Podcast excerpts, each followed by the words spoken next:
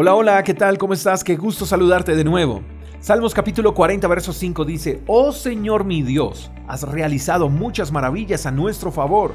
Son tantos tus planes para nosotros que resulta imposible enumerarlos. No hay nadie como tú. Si tratara de mencionar todas tus obras maravillosas, no terminaría jamás. Creo que esta es la expresión de una persona que no se fija en lo negativo o en los faltantes de su vida. Más bien es la actitud de una persona que ha recibido mucho de Dios. ¿Cuántas veces hemos olvidado disfrutar las bendiciones que tenemos por preocuparnos y afanarnos por las bendiciones que no tenemos? Nuestras oraciones giran en torno a lo que necesitamos y no en torno de agradecer por lo que ya tenemos. Oramos porque necesitamos pedirle algo a Dios, cuando nuestras oraciones no solo deben ser usadas para pedir, sino también para exaltar y agradecer.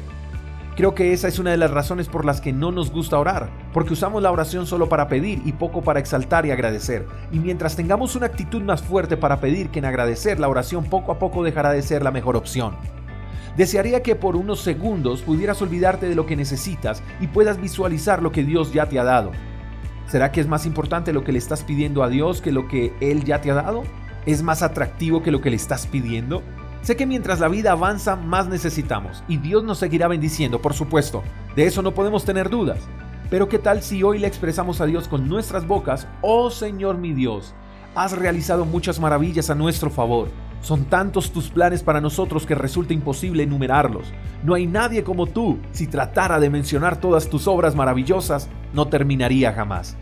Esa oración es la oración de un corazón agradecido que pone su confianza en los planes de Dios antes que en los planes personales.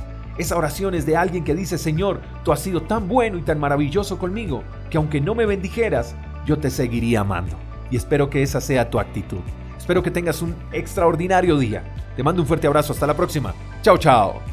Gracias por escuchar el devocional de Freedom Church con el pastor J. Echeverry. Si quieres saber más acerca de nuestra comunidad, síguenos en Instagram, arroba Freedom Church Call. Hasta la próxima.